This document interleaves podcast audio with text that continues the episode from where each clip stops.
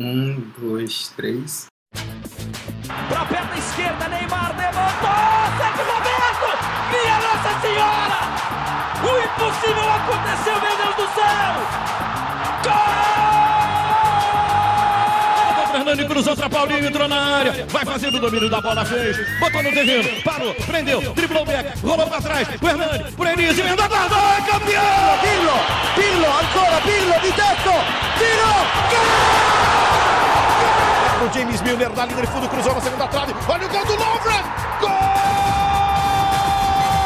Que é sua, Tafarel, partiu, bateu, acabou, acabou,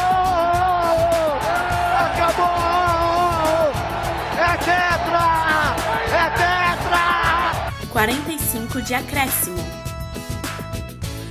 Rapaziada, muito bom dia, boa tarde, boa noite, boa madrugada para você que nos ouve pela internet. Edição número 25 do 45 de Acréscimo no ar, que rolou uma mudança de planos bem brusca aí, né? Você que viu as nossas redes sociais já tá sabendo. A gente ia falar sobre a questão do CSA, que tá para ser comprado por um grupo chinês. Comprado não, né? Uma parceria com um grupo chinês, tudo o que podia acontecer.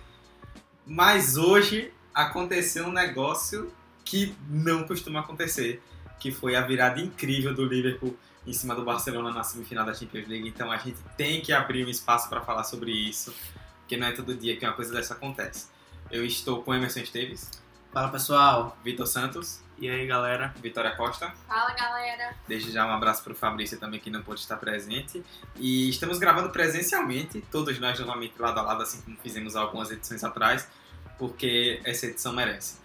Então vamos lá que a gente tem muito a falar. A gente vai falar sobre o que aconteceu hoje, sobre, ou no caso ontem, para você que está ouvindo na quarta-feira, né? Sobre essa incrível virada do Liverpool sobre o Barcelona, de grandes viradas que já aconteceram na Champions League nesse século. Tem muito material, tem muito conteúdo, e é a partir de agora que a gente vai começar o debate. Primeiro tempo. Liverpool 4, Barcelona 0. Eu vou começar com o Vitor, porque os dois torcedores do Liverpool aqui estão ainda pegando ar faltou A hoje. Vitor, como é que explica o que aconteceu hoje?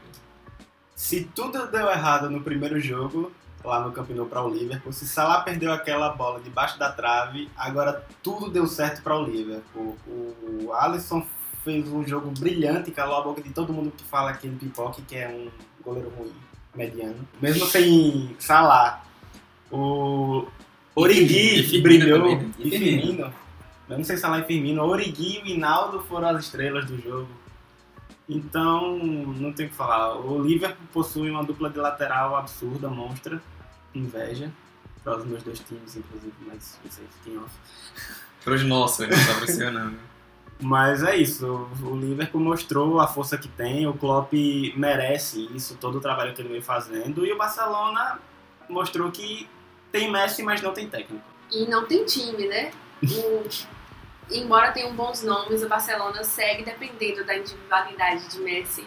E aí esbarrou em um time como o Liverpool, que mesmo sem dois dos seus grandes jogadores, Salah e Firmino, e mesmo assim conseguiu ganhar, conseguiu vencer com 4 a 0 que não foi só no placar, realmente foi o Liverpool foi superior durante toda a partida.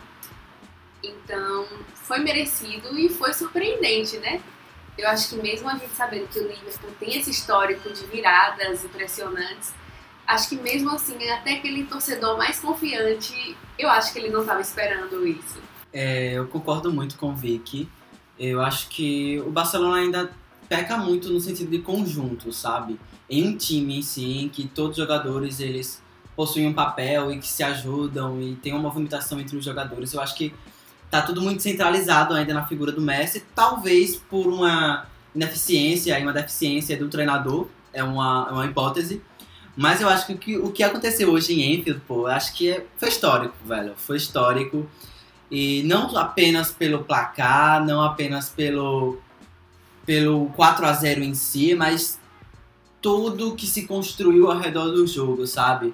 Tanto a, a, o Liverpool incentivando a torcida, fazendo vídeos motivacionais, relembrando o próprio histórico que Vicky acabou de mencionar, que o clube tem, e reforçando isso do peso da camisa que o Liverpool tem. É muito engraçado quando eu abro as redes sociais, ou então, nas redes sociais nem tanto, mas quando eu tô andando pela, pelo, aqui pelo bairro, depois do jogo, as pessoas ainda estavam surpresas pelo placar, o que é o que é justo, o que é compreensível, Sim. mas por ter sido o Liverpool, sabe? Menos que, ah, mas o Barcelona acabou perdendo pro Liverpool. Como assim? Eu, velho, na minha cabeça eu fiquei pensando, é o Liverpool, pô, é cinco, cinco vezes campeões da Champions League, é um clube que tem um histórico já nessa competição, acho que tem que respeitar também.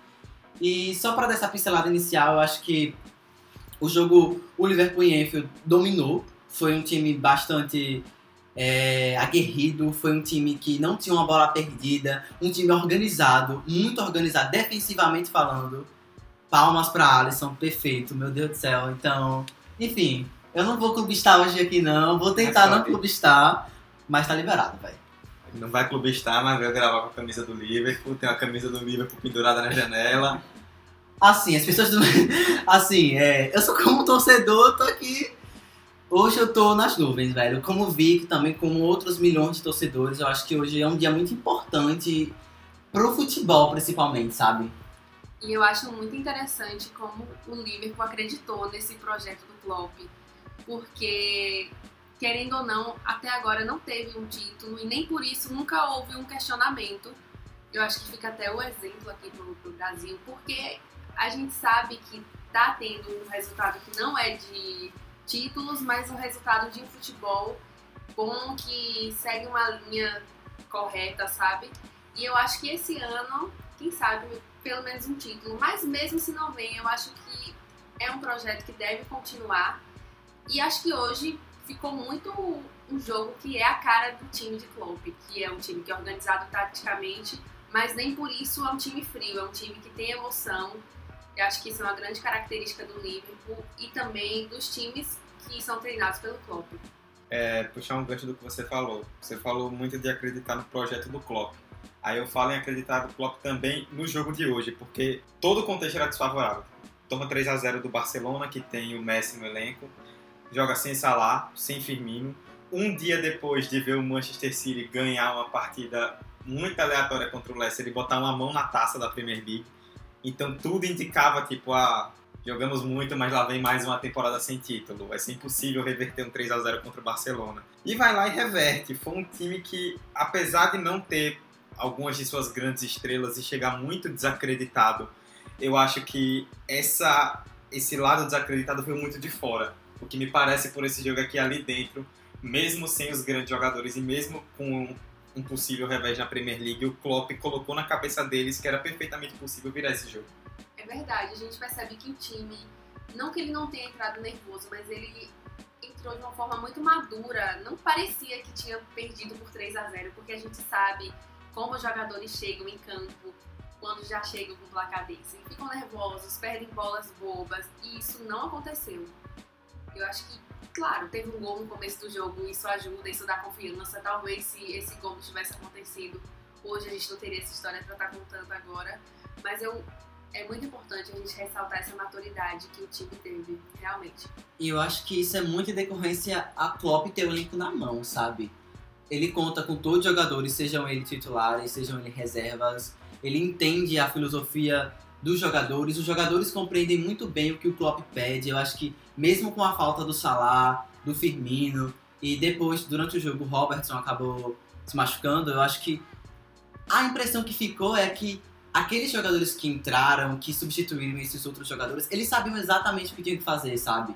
Eles entendiam qual era o posicionamento, eles sabiam que não, precisa, não precisava esquentar a cabeça, não precisava se exaltar, não precisava ficar nervoso. Eu acho que esse é um ponto bastante legal que a gente tem que tocar. É que quem não assistiu esse jogo pensou que o primeiro jogo tinha sido em Enfield, pô, porque mesmo com 3 a 0 na bagagem, o Liverpool se portou muito bem em campo. Temos que fazer aqui um parêntese pra torcida. Eu acho que a gente sempre tem que falar a torcida do Liverpool. Não é porque eu torço pro Liverpool, mas eu acho que é uma torcida que a gente sempre tem que estar ressaltando o papel dela dentro de campo. Desde o Milagre de Istambul, antes mesmo disso, que a gente ainda vai falar, mas é uma torcida que se porta ao lado do time, é uma torcida que empolga, que incentiva. Então, são pontos que devem ser considerados para esse para o que levou a ter acontecido depois desse 4 a 0 e para a gente estar gravando aqui hoje. Então, tem todo um cenário dentro do campo, dentro de um time que entende o que o Klopp pede, de um time é muito efetivo do que do que ele pede, efetivo das ações do jogo. Enfim, eu acho que esse, esse fator de jogadores confiarem e torcida foi perfeito. Sobre esse jogo em si, é, os desfalques que o Liverpool teve foram mais do meio para frente. Agora é importante a gente destacar, falando do trabalho do Klopp, Vitor, passando para você. Do meio para trás. Ano passado, o Liverpool foi um time que chegou na final da Champions, a segunda final seguida, inclusive, que o Liverpool chega. Muito pela força do ataque, a força ofensiva. A defesa ainda deixava muito a desejar, mas o ataque era explosivo, fazia muito gol. Hoje é um time muito mais equilibrado. É, a defesa do Liverpool hoje, a gente fala do Alisson, mas todo o sistema defensivo jogou muito bem. Até mesmo o Matip, que era o jogador mais desacreditado do- dos quatro ali, provavelmente, fez um grande jogo. E assim, o time do Barcelona, é claro, depende muito do Messi, mas tem Messi, tem Coutinho, tem Soares, tem Dembélé, tem um poderio ofensivo forte, a gente viu no primeiro jogo. E o Liverpool não sentiu, assim, apesar de que o Alisson fez algumas boas defesas, não teve um momento que o Barcelona se impôs. O Liverpool sempre mostrou muita força ali naquele setor para dominar a partida. Então, como você mesmo falou, Dudu, o Liverpool ano passado ele era um time explosivo, um time que sabia da sua fragilidade defensiva e usava do seu, da sua maior arma, de Mané e Salah, a, a- os dois pilares, o- na verdade com o Firmino também, né? o trio que levava esse time, que empurrava, o time poderia estar perdendo e atacava. O exemplo disso foi o próprio jogo ano passado contra o City na, na semi, Nas quartas. nas quartas, perdão. Que o time já conseguiu abrir de vez a vantagem e decretar o jogo. Esse ano, você vê um Liverpool mais controlador de jogo. Você vê um Liverpool que tem o Alisson, tem o Van Dijk e tem uma dupla de lateral absurda que facilmente está no topo já dos maiores duplas de laterais da atualidade do futebol. Então, você tem uma defesa sólida, uma defesa que mantém uma qualidade muito regular e você tem um ataque que é, por mais que Salah não esteja naqueles, naquela temporada brilhosa, por mais que você não esteja, esteja um mané que tem os seus picos e tem suas quedas e você some, você tem um time que sabe lá matar o jogo. Quando falta ele, vem o Origi e o Hinaldo para acabar com o jogo do nada. Quando falta um, sempre tem outro que consegue se posicionar. Isso parte desse conjunto e dessa força que o Klopp conseguiu ligar no time. E às vezes a gente comenta, acho que até entre a gente mesmo, que talvez essa temporada o futebol do Liverpool tenha ficado menos legal, menos interessante. E acho que até eu já cheguei a concordar com isso, mas hoje eu penso um pouco diferente. Eu acho que antes, o, como o Victor disse, o Liverpool tinha toda aquela qualidade na frente, mas atrás às vezes deixava um pouco a desejar, principalmente por conta do goleiro. E isso, querendo ou não, torna o, o futebol mais legal de se assistir porque tem mais gols. E nessa temporada não.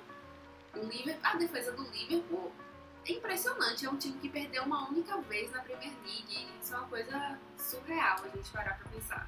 E pode ser vice-campeão perdendo apenas um jogo, Sendo né? que o City não perdeu só um jogo. Sim. Mas tudo isso não é assunto pra agora. Acho que o que, que sobra nessa temporada pro Liverpool é vontade e garra pra tentar conquistar tudo que tá pela frente. Por mais É. que não conquiste, é um time que.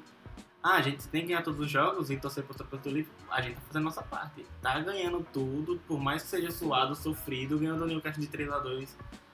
E tá. Virou agora pro Barcelona. O E acho que esse pode- jogo de hoje é a demonstração perfeita. É um time que não dá pra duvidar, né? Nessa temporada, até na própria Premier League, quantos jogos do Liverpool não foram decididos ali na conta, né? Quando parecia que ia dar tudo errado, deu tudo certo. Mas isso eu acho que também é, tem que dar uns pontos, muitos pontos para o poderio defensivo do clube, né? Como vocês já falaram. Na temporada passada, o Liverpool era um time muito inconstante, que não passava tanta confiança com o seu goleiro, com o seu outro zagueiro, com os seus zagueiros, enfim. Eu acho que nessa temporada o Klopp conseguiu, primeiro, trazer bons, bons nomes.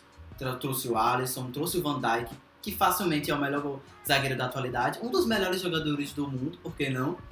E isso, com certeza, dá uma solidez defensiva para o clube é, avançar suas linhas, pressionar lá em cima, recuperar essa bola e fazer toda a transição com o Firmino, que eu acho um jogador vital para esse esquema, esse esquema do Klopp, que ele joga com ele, a camisa dele é o, on- é o 10, é o 10? 11. Ele é um 11, mas ele joga como um 10, sabe? Eu acho que ele consegue distribuir muito bem essas, essas bolas, ele consegue encontrar um, um mané livre, consegue fazer uma, um pivô para um, para um Salah. Então, é, esse, poderio, esse poderio defensivo ter sido forta- fortalecido foi essencial para essa campanha. Para essa campanha e para esses bons jogos que o time tem apresentado. Eu acho que eu sou muito daquele que defende que eu prefiro ver esse Liverpool 2019 do que a versão 2018. Vis- um jogo mais vistoso, talvez você considere 2018. Mas assim, como um time, eu considero o 2019, porque se defende bem, tem um meio de campo efetivo, tem um ataque que é explosivo quando pede, que é, que é intenso, é uma palavra que tem que estar no dicionário do Klopp, são, são jogadores intensos, são jogadores que marcam lá em cima. Enfim, eu acho que é, tudo que o Liverpool construiu, e acho que isso vai muito do que Vic falou de ter apostado no projeto. Se lá em 2016, quando perdeu a Europa League, daquela forma que foi, é, o clube é, apostou no Klopp, não, você continua como treinador, eu acho que os frutos podem ser colhidos é, a longo prazo, médio e longo prazo, sabe? Então, isso vai muito da aposta do, do clube com o treinador. É, porque assim, até para vocês dois principalmente que acompanham o Liverpool há mais tempo, é, o Liverpool, principalmente nesse período com o Klopp, ele voltou a ser um time respeitado. Quem acompanhou o Liverpool no começo da década principalmente, viu alguns períodos bem tenebrosos, assim, que tirando aquela liga perdida de 2014, foi chacota durante muitos anos. O Liverpool conseguir uma vaga pra Champions já era uma vitória. Era uma vitória, eu Era- lembro, era uma vitória. É, era brigando por Europa League, isso quando se classificava para a competição internacional. E hoje é um time que bota medo em qualquer elenco da Europa. Qualquer time do futebol europeu hoje que vai enfrentar o Liverpool sabe que está enfrentando um time de muita qualidade. Em segundo lugar na Premier League, brigando o ano inteiro com o City, com 94 pontos e faltando uma rodada.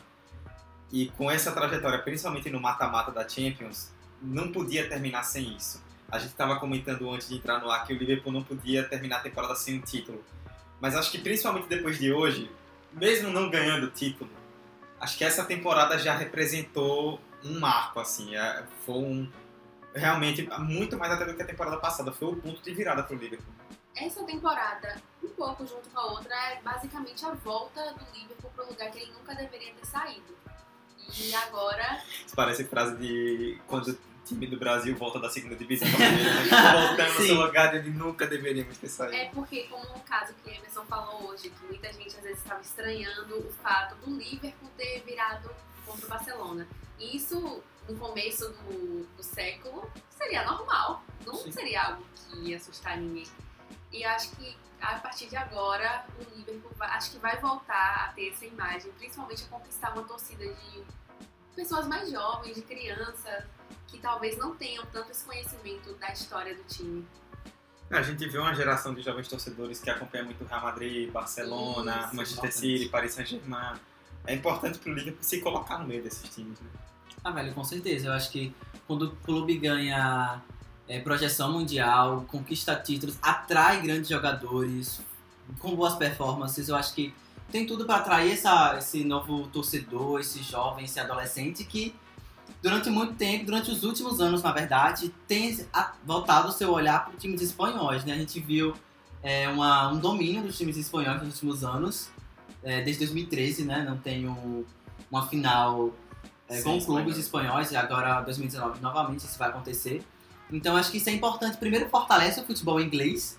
Repare que pode acontecer uma final caseira, caso o Tottenham passe amanhã. Imagina É, o a gente futebol não inglês viu isso. ainda. Não, A gente não favor. viu É, ainda. você que veio do futuro, diga aí pra É, gente. você que veio do futuro, pode ser que o Ajax tenha olhado, enfim, não vamos entrar no mérito. Mas o que eu quero dizer é, um Liverpool em destaque, um City atraindo atenções, um, um Tottenham fazendo bons times, organizado financeiramente, com um bom treinador, eu acho que isso fortalece o futebol local e projeta ainda mundialmente, mundialmente não, Euro- na Europa, o que é o- volta meio que uma nostalgia dos times ingleses, né? Sim. Eu tô adorando, assim, eu como um torcedor. e Eu, eu como comecei a é, acompanhar futebol através da Inglaterra, do futebol inglês.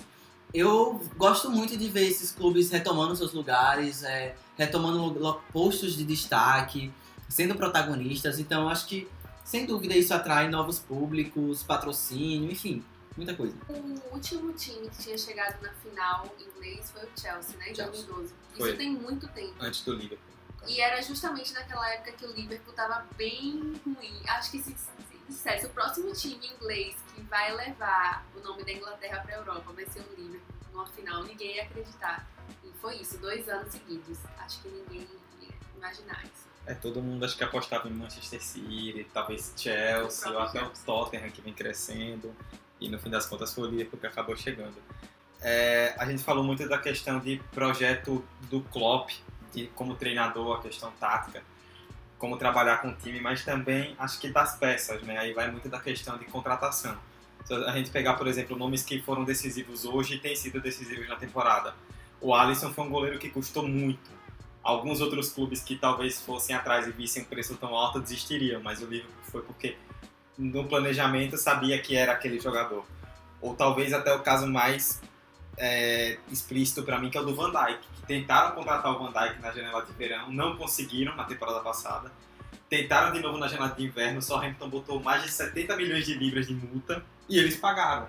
Que é tipo, se o Arsenal fosse contratar, fala com o torcedor do Arsenal, se o Arsenal fosse atrás de zagueiro do Southampton por 70 milhões de libras, nunca isso ia acontecer. Mas o Liverpool foi porque sabia ali naquele projeto que se, podia contar com ele. Em compensação, os dois laterais, que foram muito baratos, o. Qual foi o que não custou nada? Acho que foi o, O Arnold, o Arnold, né? Foi de Arnold. graça, o Robertson foi contratado. É, de banana. é 6 milhões, se eu não me engano.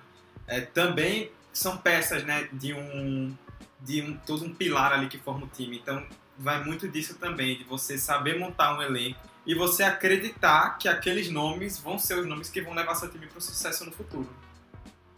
E o Liverpool pagou caro, tanto no goleiro quanto no zagueiro, não só pelos nomes deles, mas porque eram as maiores necessidades do time. Sim, A gente pode é, dizer que metade do, do motivo do time não ter vencido a Champions veio disso. Veio de um goleiro, da ausência de um goleiro.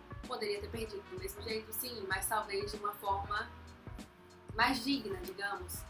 Acho que essa que é a, a magia do Klopp, né? Conseguir criar um grupo forte, um grupo confiante, um grupo que não se abala com, com a derrota. É, ele já mostrava isso no Borussia, antes de vir ao Liverpool, e chega ao Liverpool logo na sua primeira temporada, é vice na Liga Europa, e aí depois tem a missão de reerguer o time do Liverpool e trazer de volta para o cenário europeu, para o cenário mundial. E o Liverpool, como time mundial, vai lá no mercado e não faz contratações que outros times do mercado faz. Não é uma contratação tipo PSG, tipo City, tipo até mesmo o rival United. O Liverpool não contratou É, tão caro quanto. Pagou em Alisson, é, pagou caro em Alisson e o Van Dijk. Mas outros jogadores que são pilares fundamentais, que você já história aqui, como o Arnold e o Robertson. Até o próprio Salah chegou no Liverpool muito contestado. E aí o Klopp vai e consegue criar desse time um time a nível mundial que bota medo de qualquer um e vira pra cima do Barcelona, que normalmente é o Barcelona que é o culpado das viradas cabulosas. né? É, eu acho que também isso foi uma aposta. Uma aposta não, foi acreditar no projeto, sabe? É, o clube foi atrás de jogadores caros, que tinham um certo renome, mas ao mesmo tempo eles eram questionados, sabe? Por atuações pontuais, por falhas pontuais. Então, querendo ou não, foi uma aposta financeira do clube. E o que eu acho muito engraçado é que o clube, o Liverpool, foi atrás de jogadores um pouco menos badalados, mas que ao mesmo tempo eles compõem muito bem o elenco, sabe? Aqui eu posso citar tranquilamente. O, o Fabinho virou titular. O Fabinho começou meio inconstante, meio com essa adaptação ao futebol inglês, mas rapidamente se tornou titular do time. Temos o Keita, que agora tá machucado. Temos o próprio é, o Shaqiri, pô, que veio a preço de banana do Stoke City, rebaixado para a Championship. Liverpool foi e pegou. É uma peça importante. Foi um jogador que atuou muito bem hoje. Então o clube conseguiu co- é, contratar grandes jogadores de renome internacional, mas ao mesmo tempo foi atrás de apostas, sabe? Peças que sabiam que eram bons jogadores, mas nunca tinham rendido tanto em um grande clube. Vamos ver o que dá, pô. O Hinaldo, pô, dois, dois gols agora é, nessa decisão em Enfield, tipo, é uma peça que tem jogado ultimamente no banco, tem, tem servido no banco de reservas, mas que entrou e entrou com, com, com personalidade, fez dois gols. O próprio Origi também veio do banco, fez dois gols. Então, a gente vê um elenco que tem algumas opções. Tem, algumas, tem muitas opções. Tipo, algum tempo atrás, o pessoal. Algum tempo atrás não, temporada passada, o pessoal achava isso muito Liverpool. Tinha um bom time titular, mas quando você olhava pro banco, tinha algumas peças que eram meio questionáveis. Hoje em dia, tipo, é, o, o time tem um, um time titular sólido, mas ao mesmo tempo o banco de reservas é, não passa é, nenhum medo, sabe? Nenhum sentido de fragilidade. Você pode confiar naquelas peças. Então passa muito isso. E, velho, preservar jogadores da casa, sabe? O próprio Henderson, que muitas vezes é desacreditado pela torcida, por comparações com o Gerrard, que são desnecessárias. Foi novamente, é, recuperou seu futebol com o Klopp, então é um jogador importante. Então, essa cria do clube é vital. Segundo tempo. Bom, essa virada do Liverpool hoje, né? Uma virada improvável, apesar de todos os motivos que a gente já citou aqui para elogiar o time. É mais uma das grandes viradas que a Champions League tem proporcionado, né? Nesse século, principalmente, a gente tem visto muitas reviravoltas muito incríveis, né? Reviravoltas históricas. Talvez a mais lembrada, principalmente depois de hoje, e aí já passo para vocês logo, é o milagre de Istambul, né? Todo mundo muita gente, na verdade, quando viu o resultado desse jogo, lembrou automaticamente do que aconteceu em 2005. Já se falava até antes desse jogo, que foi o título do Liverpool em cima do Milan, depois de sair perdendo por 3 a 0 Empatou o jogo no segundo tempo e foi campeão nos pênaltis. Falando especialmente desse jogo, eu não acompanhava futebol na época ainda. Eu era bem criança. Bem criança não, tinha seus 9 anos, 8 anos, mas como eu morava no interior, eu não acompanhava futebol. Só fui ver esse jogo depois, já como torcedor do Liverpool, querendo ou não já é outra perspectiva. Porque eu já sabia o que ia acontecer, já sabia todo o cenário. Mas, velho, é um jogo que você via um Milan com peças perfeitas, pe- peças muito, é, old class, sabe? Peças. é sério, pô. O Milan era um time que tava no seu auge, pô. Tinha um Kaká. Era o time Era do momento. Era, É, o time, era- pronto, era o time do momento, pô. E você vê um Liverpool tirar um 3 a 0 é, dentro de um jogo, dentro de uma final, em um campo que era um jogo que não era nem na Inglaterra, era em Istambul, com a torcida pressionando. E foi um jogo bem estilo Liverpool, assim, no sentido de emoção, de garra, de, de, de, de entrega, sabe? O do deck, meu Deus, que homem. A gente tem. assim, Eu vou publicar agora rapidinho, tem que fazer um destaque pro pro do deck também, tá? Não vamos esquecer dele não. Enfim, eu acho que foi uma final que reverteu um 3x0 para um 3x3, que nos pênaltis acabou vencendo, que foi um dos. Foi a maior conquista até agora do Liverpool nesse século, a gente pode falar isso tranquilamente, até porque não tem uma Premier League, né, infelizmente. E ficou pra história, velho. Eu acho que quem acompanhou. Eu queria muito ter sido esse torcedor que acompanhou na íntegra, acompanhou. Em logo não, acompanhou na época que passou, sabe? Lá em 2005 e tudo mais. Infelizmente não acompanhei no momento. Mas eu, como torcedor do Liverpool, eu tenho uma, uma memória afetiva muito, muito boa desse jogo. Eu sempre tô vendo melhores momentos e tal. E é interessante como esse jogo, o Milagre de Istambul, ele virou meio que uma coisa à parte. Para todos os times que precisam de uma remontada, eles se inspiram nele. Não só o Liverpool, acho que qualquer time, quando precisa de uma virada, as pessoas dizem: Ah, lembra daquela vez que aconteceu com o Liverpool? Então também é possível com a gente. E pra mim, esse jogo é muito importante, especial, porque eu assisti na televisão e na época eu não gostava, não assistia futebol normalmente. E eu fui assistir com um primo meu que torcia pro Chelsea. Então ele me conduziu a torcer contra o Liverpool.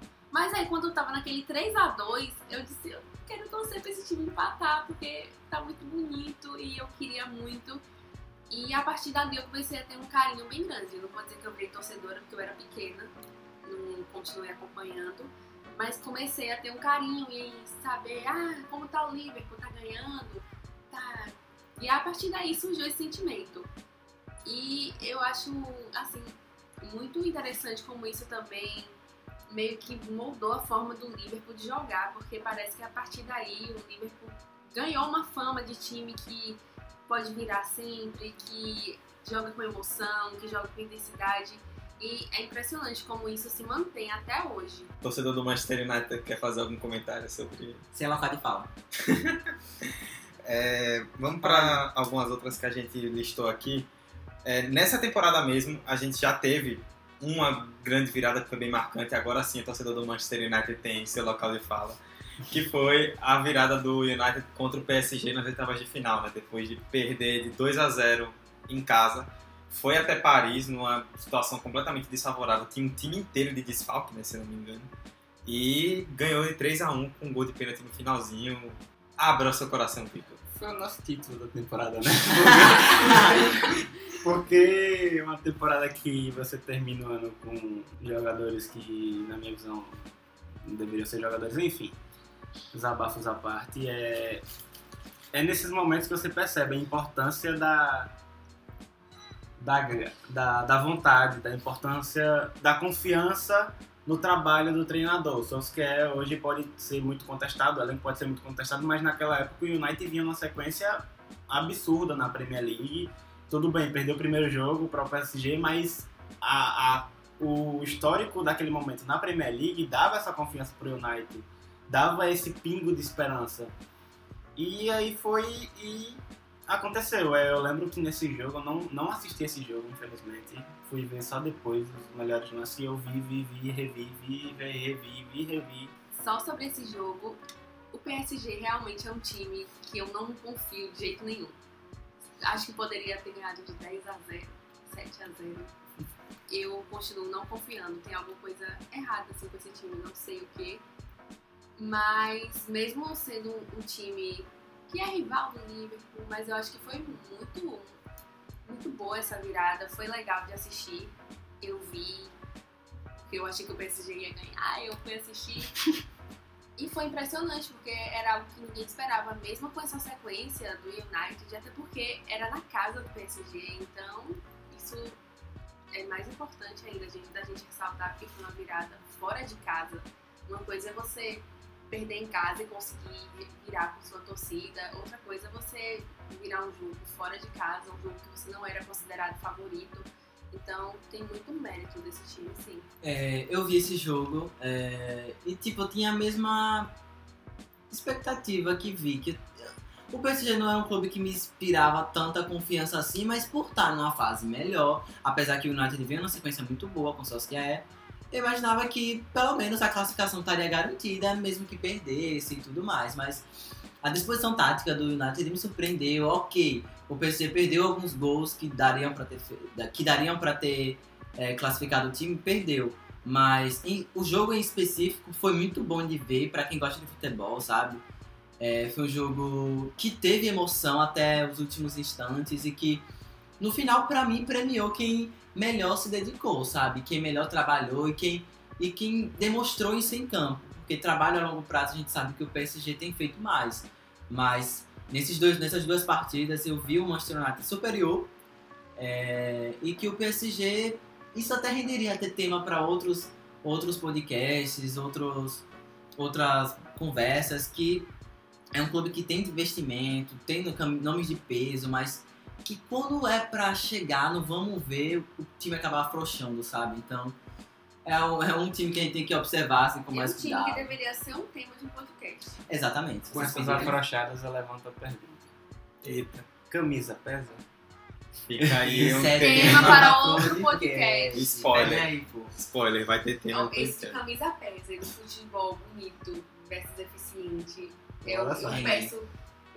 Aos deuses do futebol. É, vocês citaram PSG, acho que o grande exemplo recente do PSG é outro jogo que a gente botou aqui, oitavas de final de 2017, né? o PSG foi enfrentar o Barcelona, ganhou de 4 a 0 no jogo da ida em casa, um placar que ninguém esperava, e tão surpreendente quanto a ida foi a volta. Tomou 6 a 1 tomou 3 a 0 fez um gol, o Barcelona precisava fazer mais 3, fez 3, 2 nos, 3 nos últimos minutos, na verdade. Virou para 6 a 1 e conseguiu uma classificação heróica.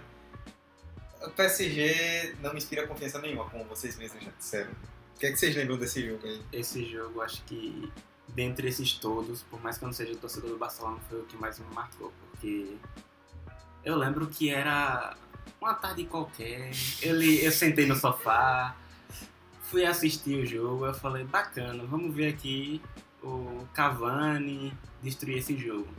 Opa. Mas aí, velho, você olha aquele Barcelona, olha aquele Neymar, você... Neymar, pois é, Neymar, dá pra Quantos você jogar bola, Neymar? Neymar. Vamos esquecer um pouco as tretas e jogar bola, Neymar. Mas você vê um, um time que tem tradição, um time que tem seu estádio, que é basicamente um, Fortaleza, né? Fortaleza, um Coliseu, para poder levar aquele time, a torcida. E aí chega no último lance e faz aquilo. Eu lembro de meu pai estar assistindo o jogo, ele tinha acabado de chegar do trabalho, ele estava assistindo em pé o jogo. Na hora do gol, ele se ajoelhou, começou a gritar, gritar, gritar. Eu fiquei totalmente parado, pensando, meu Deus, é sério isso? Como é que pode? É possível isso acontecer? E é nessas horas que você vê a magia do futebol, né? Que independente do time que você torça, é, presenciar aquilo é para poucos. Esse foi um daqueles jogos que eu via e meus olhos ficavam, meu Deus, eu não consigo acreditar no que meus olhos estão vendo, tem alguma coisa errada. Mesmo eu não estando envolvida ali com nenhum dos times, porque era surreal. Principalmente quando o PSG fez o gol e fez o 3x1. Aí eu disse, ah, o Barcelona vai ganhar, ok, mas não vai fazer três gols, não tem como. E foi lá e conseguiram. Ok, que esse jogo ele tem algumas controvérsias em relação a, a pênalti que teve, Arbitragem foi. mas mesmo assim. Camisa é um- pesa? Porque aí no seu subconsciente. É, ela vai dormir pensando nisso, que a camisa pesa. E minha memória desse jogo, eu lembro que eu vi e que esse foi um dos jogos que eu fiquei, velho, por isso que eu eu escolhi o esporte certo pra amar, sabe? Pra, pra acompanhar, pra, pra escrever, pra trabalhar, pra estudar sobre. E foi um jogo sensacional. Eu acho que vocês falaram, quando o PSG fez o gol, eu imaginava, não, agora não tem como ser possível o Barcelona fazer três gols, né? Só que a gente esquece que tinha um Neymar inspirado, tinha um Barcelona que tava jogando o fino da bola, velho. Então, os ingredientes tornaram aquele jogo é, especial e diferente, sabe? E, se- sem dúvida alguma, uma das grandes uma das grandes viradas da história da Champions League. Eu acho que a reflexão que fica, não para os times que viraram, mas os times que perderam. É, você pega o Barcelona hoje, você pega o Barcelona hoje e o Barcelona também do ano passado contra a Roma. A gente ainda vai falar. Vamos falar, vamos já puxar essa agora. Era a próxima que eu ia puxar. Pronto, E aí pode- você já pode completa? já completo. É, pois é, o Barcelona nessa temporada, no caso agora, né, levou essa virada do Liverpool. Na temporada passada também levou uma virada incrível da Roma, né? Ganhou de 4 a 1 no jogo da ida em casa. Precisava perder, para perder a vaga tinha que perder em Roma, para Roma, e é a Roma, não é qualquer time, é um time que adora dar umas paçocadas de vez em quando. O que aconteceu foi a Roma com uma festa absurda da torcida, com o mesmo clima de hoje em Anfield. Uma torcida que acredita, um time de tradição, um time que, por mais que já esteja dado como ah, perdeu, foi desclassificado, acreditava até o fim e conseguiu. E como eu ia falando, a lição que fica para esses times refletirem é trabalhar a, a ideia do que é futebol, porque o Barcelona já tinha ganho, ganho por 4x1. O Barcelona ganhou semana passada por 3x0. O PSG tinha ganho por 4x0 contra o Barcelona. O PSG tinha, o próprio PSG tinha ganho de 2 a 0 no Trafford contra o United. Então, são times que estavam em um momento de muita confiança, de um protagonismo e de tá bombardeando direto a mídia com PSG tem Neymar, PSG vai conseguir, PSG precisa de um EFA. Barcelona esse ano, Messi vai levar o melhor do mundo, Messi vai destruir, não tem para ninguém. Só que o Barcelona de hoje é o mesmo da temporada passada. A diferença é que Messi é, apertou o botão alienígena 2.0 e tá destruindo tudo. Mas o Liverpool conseguiu neutralizar o alienígena e aí acabou o time do Barcelona. O PSG, a mesma coisa, é um time que tem elenco, mas falta a mente brilhante que fica ali na, no banco de reservas pensando em, con- em controlando o time. E falta muito isso no PSG. Então sempre falta alguma coisa. Enquanto do outro lado sempre sobra torcida, sempre sobra confiança e festa e muita tradição. Mas eu acho que esse caso de Barcelona e Roma, ele é um pouquinho diferente dos outros, porque eu vi no Barcelona como se eles estivessem subestimando a Roma. Porque nos outros casos, querendo ou não, os times que perderam, que sofreram a virada, eles entraram para jogar de uma forma ah, queremos vencer de novo. E o Barcelona ele chegou contra a Roma muito, ah, já ganhamos. Se a gente conseguir um empate, ok. Qualquer hora a gente vai arrumar um gol. Eu achei que foi um dos jogos assim mais desrespeitosos assim da Champions, porque o Barcelona chegou muito. Salto alto, não foi? Foi. Sim, eu senti isso também. Eu acho que todo mundo que assistiu E era um sentiu time muito contestado. isso. E pra uma Roma que era surpresa na temporada, Sim. né? Sim. Tipo, a Roma é um time de tradição e de uma camisa na, na Itália e tudo mais, mas não é um, um Liverpool cinco vezes campeão da Champions League, sabe? Não é o United três vezes campeão da Champions League. É, quando a Roma. Esse foi outro jogo que tipo, eu tava no, no meu modo torcedor ativadaço nesse jogo, que eu queria muito ver essa virada, sabe? Eu queria muito presenciar uma Roma é, vencendo o Barcelona depois de ter perdido por 4x1 lá no Camp Nou, sabe?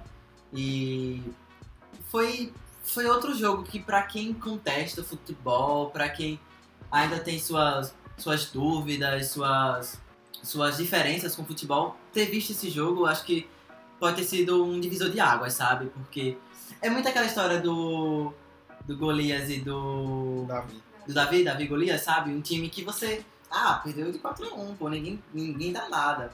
E vai lá e vence de 3x0, é, narrativamente falando, é uma parada muito massa de ser contada, sabe? A gente, como estudante de jornalismo e como é, jornalistas futuramente, a gente gosta de contar histórias. E não tem nada melhor que contar uma história de uma Roma derrotando um Barcelona de uma forma inesperada, sabe? Numa temporada que a Roma vinha bem, bem de boas Série A's, mas não ainda assim, a- ao choque, esse era um choque esperado que eu imaginava. Nossa, a Roma conseguiu eliminar o Barcelona. Esse sim, eu fiquei tipo, sim, velho, conseguiram. A gente botou mais dois jogos aqui na lista antes da gente encerrar. Primeiro, acho que um que todo mundo lembra que foi de 2013, Borussia Dortmund e Málaga, que já foi uma, uma quarta de final surpreendente, né? Acho que pouca gente esperava esses dois times se enfrentando tão longe. E depois do primeiro jogo em 0 a 0 na Espanha, o Borussia fez 1 a 0 em casa na Alemanha.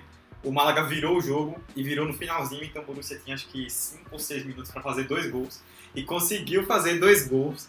Eu lembro como se fosse ontem desse jogo, velho. Foi uma virada.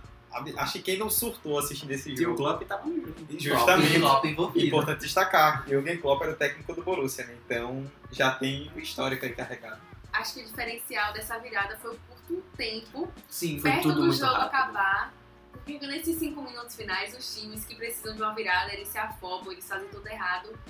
E o Borussia ter conseguido essa virada assim no finalzinho, pra mim, foi mais surpreendente. Não foi nem a virada em si, foi o tempo e o período já, que já tava acabando. Os cinco minutos finais, eram seis. É, por aí. A galera pode estranhar o Málaga, a gente falando, mas na época o Málaga tinha um time bem ajeitado. E, e o Borussia nem se fala, né? Chegou aí pra final da Champions League. E eu assisti esse jogo também, eu lembro. Eu assisti no Esporte Interativo, se eu não me engano, esse jogo. Eu sei que foi uma narração. Foi a gritalhada comendo solto, eu tava todo empolgado, não sei o quê. Não, era na ESPN. ESPN, Mas? Era era, ESPN, passava, eu não 2000 lembro se. 2013 era ESPN. As duas passavam, mas eu não Passava. lembro se o Esporte Interativo Eu, acho, passou eu esse assisti jogo. esse jogo Esporte Interativo. Porque eu lembro que na- quem narrou foi eu não o... lembro de ver ESPN. porque O que narra lá o... O Voga, não, que narrava o Desliga na seleção. Não, mas o Sport porque- Interativo não tinha Champions nessa época, não. Então. Foi dois, não, é verdade, é, foi 2015, 14, enfim. O episódio agora é Tá aí. direitos de TV. É, É. Corta essa parte aí do. E só pra concluir, acho que é isso mesmo, pô. O diferencial seria esse, essa virada é, inesperada em curto espaço de tempo, né? Porque o Málaga impôs um, um resultado em que o Borussia precisava fazer os dois gols e o time conseguiu.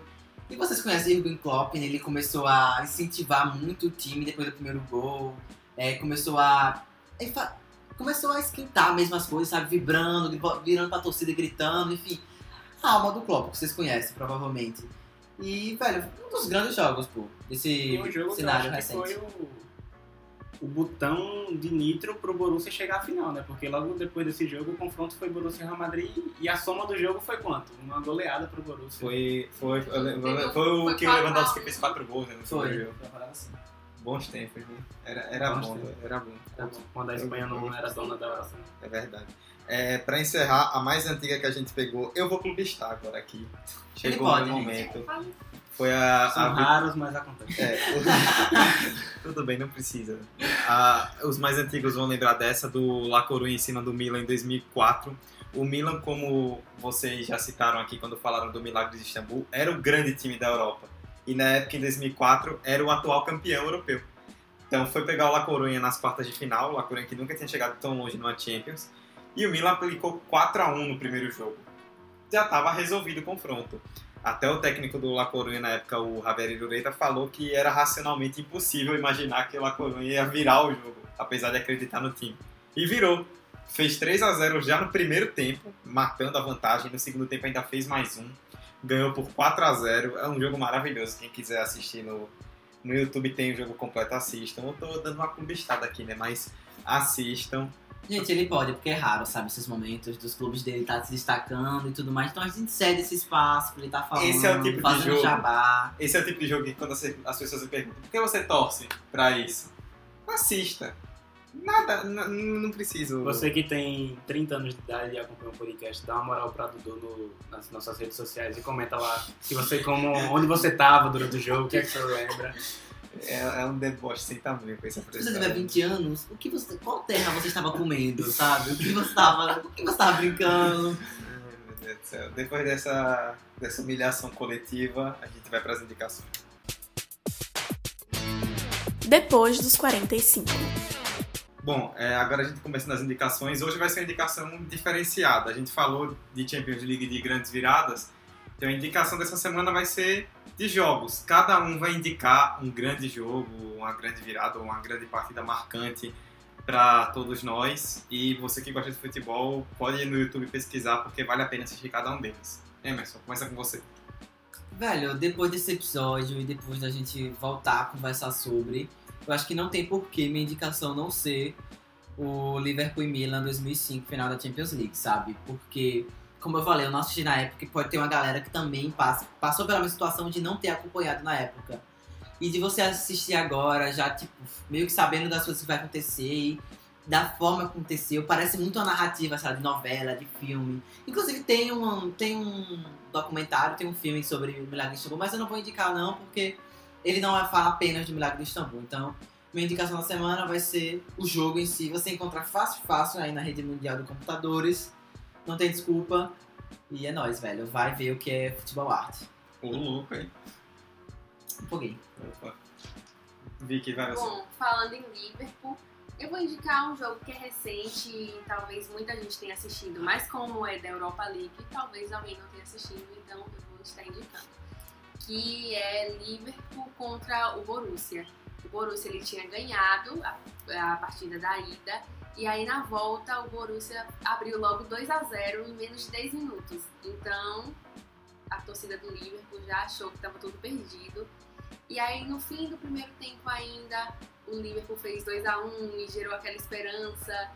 E aí o Borussia fez 3 a 1 e acabou a esperança de novo. E no fim terminou 4 a 3 pro Liverpool. O Liverpool conseguiu 3 gols no final, sendo um já nos acréscimos, que Uau, foi. é lindo. É, foi um, Inclusive, esse gol tá na nossa abertura do podcast. Sim, porque a narração da Fox foi muito boa, acho que das outras que transmitiram também, mas eu acompanhei pela Fox, foi muito boa, muito emocionante.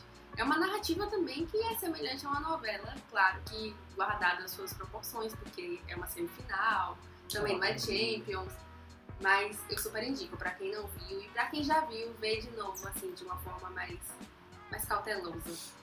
Esse jogo é maravilhoso, só queria dizer isso. Meu pai disse que eu era Só louco. de lembrar, eu É, eu toda. arrepio todo, pô.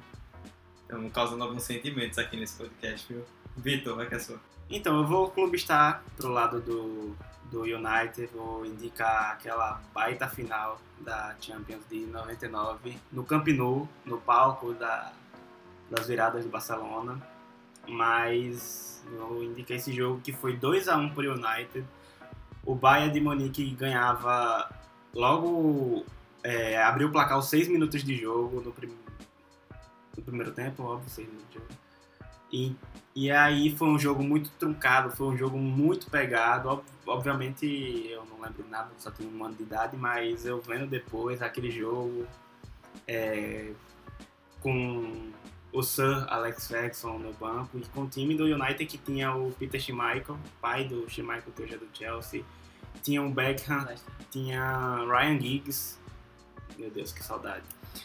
E aí aos 91 é, o United empatou o jogo com o Sheringham E aos 93, o técnico do United, Solskjaer, virou. E justamente o Solskjaer que tem essa fama de entrar no segundo tempo e dar aquele gás final para salvar o time. Foi uma virada que deu o segundo título europeu ao United e certamente está na lista de, das maiores viradas da história do futebol. A minha indicação, bom, eu sou torcedor do Arsenal, né? Então recentemente não tem muita coisa pra indicar. Então eu vou. não, mudei de indicação, mas vai ser do Arsenal. É, eu sou torcedor do Arsenal, então não tem muita coisa pra indicar a respeito de futebol europeu recentemente. Mas eu vou indicar o jogo que mais marcou a torcida do Arsenal nos últimos anos, né? nessa década, na verdade, no futebol europeu. Que foi nas oitavas de final em 2011, quando o Arsenal pegou o Barcelona do Guardiola, o Barcelona que tinha o Messi fazendo gol pra burro, tinha um elenco super estrelado, um grande time, Xavi, Iniesta voando. E o Barcelona e o Arsenal ganhou de virada no Emirates 2 a 1 nas oitavas de final com um gol do Arxavi no final do jogo. Velho, que momento. Vocês estão rindo do quê? Vocês ganharam com dois gols do. Origui. Vocês não tem que rir de Arxavi, não. Origui, meu querido. Vou comparar, é? Ah, tá bom. E, meu Deus, Russo Archavin, que eu critiquei bastante, até hoje critico, mas deixou uma marca dos nossos corações, que foi aquele gol. No jogo da volta, o Arsenal foi eliminado? Foi eliminado. Passaram a mão no Arsenal? Passaram a mão no Arsenal. Posso fazer um podcast pistolando contra esse jogo da volta. Mas o jogo da ida foi muito lindo. É isso, assistam Arsenal 2, Barcelona 1, 2011, foi maravilhoso. Aproveitando o gancho que teve esse podcast, veja a grande virada do Liverpool hoje contra o Barcelona também, né? Caso você não tenha visto, esteja ocupado, trabalhando, estudando, enfim tal. Vale muito a pena, velho. Vale muito a pena. Bom, é isso. Espero que vocês tenham gostado. Principalmente você que acompanhou o jogo, né? Emerson falou para pessoal que não acompanhou, mas para quem acompanhou, certamente é um dia que jamais irá esquecer. É por causa disso que a gente gosta de futebol, né? É por esses jogos que a gente percebe por que a gente tá fazendo isso aqui. Emerson, vai descansar, velho, que seu coração tá acelerado, eu sei. né? Descansar, eu vou comemorar, meu filho, ainda. Vou sair ainda hoje. Enfim. Opa! É, eu só quero agradecer o pessoal mais uma vez por estar dando aquela força pra gente, ouvindo a gente, compartilhando, enfim. Valeu, velho. E só queria dizer que eu ia falar uma coisa. Continue falando, que eu agora esqueci. Se você falou isso, caiu no script. Vai, Vicky, obrigado, viu? Obrigada, gente. Gostei muito do episódio de hoje. Espero que vocês também tenham gostado. E é isso, eu também indico pra quem não viu o Liverpool versus Barcelona. Por favor, vejam. E é isso. Vitor, nossos times dificilmente vão dar uma alegria que nem essa no futuro muito próximo. Mas é isso aí, valeu. Valeu, meu querido. E já que é o episódio da, do clubismo, já que esse episódio sai numa quarta-feira, eu peço para que os torcedores do Flamengo façam rodinha do terço para o jogo contra o Penharol. E é Sim. e de novo tudo ou nada, e o roteiro é igual ao dos últimos anos, então você que é flamenguista, tamo junto nesse sofrimento. É nóis. Aí, falando de grandes viradas. Ah, lembrei que eu queria comentar. Eu só queria falar que a gente hoje provou como é a. é, o. Surgir uma nova pauta do nada, bem jornalístico foi isso aqui, porque quem esperava episódio sobre, sobre o CSA se frustrou um pouco, mas que se essa pessoa assistiu o jogo do Liverpool e tem essa memória afetiva desses outros clássicos, desses outros, de- desses outros jogos que a gente falou aqui, eu acho que supriu bem, muito bem, sabe? Isso acontece, pô. É, é do jornalismo mesmo, surgiu uma nova pauta, surgiu um novo tema assim, inesperado. Acho que faz parte. E pode ficar tranquilo que vai sair sim o app do, do É, CSA. tá, tá tudo gravado. Se tudo der certo semana que vem. É, mas a- acho que as pessoas vão entender, né? Um jogo como esse, acho que merecia um podcast inteiro. É, é isso. As- nas nossas redes sociais, vocês já- sabem, né? 45 de acréscimo, tudo junto no Instagram e no Twitter. O e-mail é 45 de acréscimo.gmail.com. Mande sugestões de pauta, mande sua dica, seu elogio, sua crítica construtiva. A gente está aberto a receber tudo. É, a gente está no Spotify, no iTunes, no Google Podcast, no Anchor, em tudo quanto é agregador. Basta pesquisar 45 de acréscimo e nos ouvir. É isso, muito obrigado a todos vocês que nos acompanharam. Espero que vocês tenham gostado. E viva o futebol. Até semana que vem. Tchau, tchau. Pra perna esquerda, Neymar levantou! Senhora! O impossível aconteceu, meu Deus do céu! Gol! Fernando cruzou para Paulinho, entrou na área, vai fazendo o domínio da bola, fez, botou no terreno, parou, prendeu, driblou o back, rolou para trás, o Hernani, por Enis, emenda a guarda, é campeão! Pirlo, Pirlo, ancora, Pirlo, de teto, tiro, gol! Pro James Milner, na linha de fundo, cruzou na segunda trave, olha o gol do Lovren, gol! Que é sua, Tafarel. Partiu, bateu, acabou! Acabou! Acabou! É tetra! É tetra! 45 de acréscimo. Essa parada da nota oficial do Barcelona é mentira, né? Que nota oficial? Ah, não, é zoando com Ah, aquela do tá. Flamengo, pô. Gente, aquela nota oficial do Flamengo. Horrível. Ai, patética, gente. Tem uns clubes que, tipo, não, não Cara, tem uma pessoa pra chegar, amigo, não faz isso, não posta, um assessor, sabe? Não, é vai dar porque eu merda. fico pensando, tipo, ninguém ali olhou, viu É os criança, caras falando é campeão da criança. Florida Cup e pensou, não posta isso. É criança. A diretoria do Flamengo é criança. Saudades bandeira de Mega. Nunca É. queria ter julgado. Desde já uma sugestão, Hector, e o Never Walk Alone no pós-crédito. viu? Sim, o Neval Colônia pós-crédito. Pós-crédito já abre com o Neval Colônia também, se você quiser. O, o, bota o fundo do podcast, a gente falando com o You Never Walk Alone no fundo, né? Tudo é Never Walk Alone. né?